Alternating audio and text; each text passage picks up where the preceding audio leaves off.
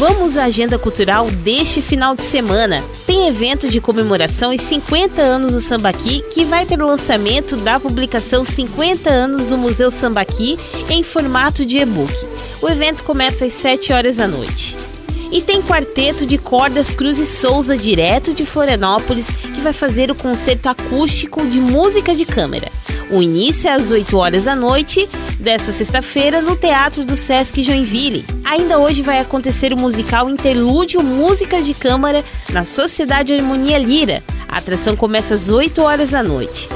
Já no sábado, o Instituto Internacional Juarez Machado lança três novas exposições de arte.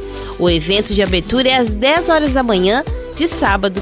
Também no sábado tem contação de histórias na Biblioteca Pública no centro de Joinville, início às 10 horas da manhã. Tem ainda a Feira Messi, que tem o objetivo de valorizar empreendedores e produtos da nossa região. A feirinha acontece das 10 horas da manhã às 7 horas da noite na Rua Tubem 590.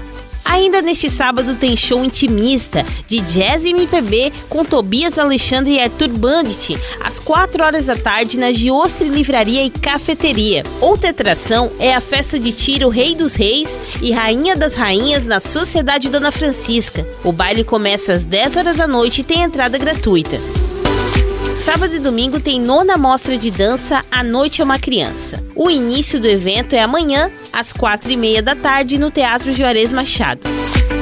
Neste domingo vai ter show do Almir Sater e Banda, no Teatro da Liga, às 7 horas da noite. Já no domingo é dia de Feira Jardim Criativo no Museu de Arte de Joinville, das 10 horas da manhã às 6 horas da tarde.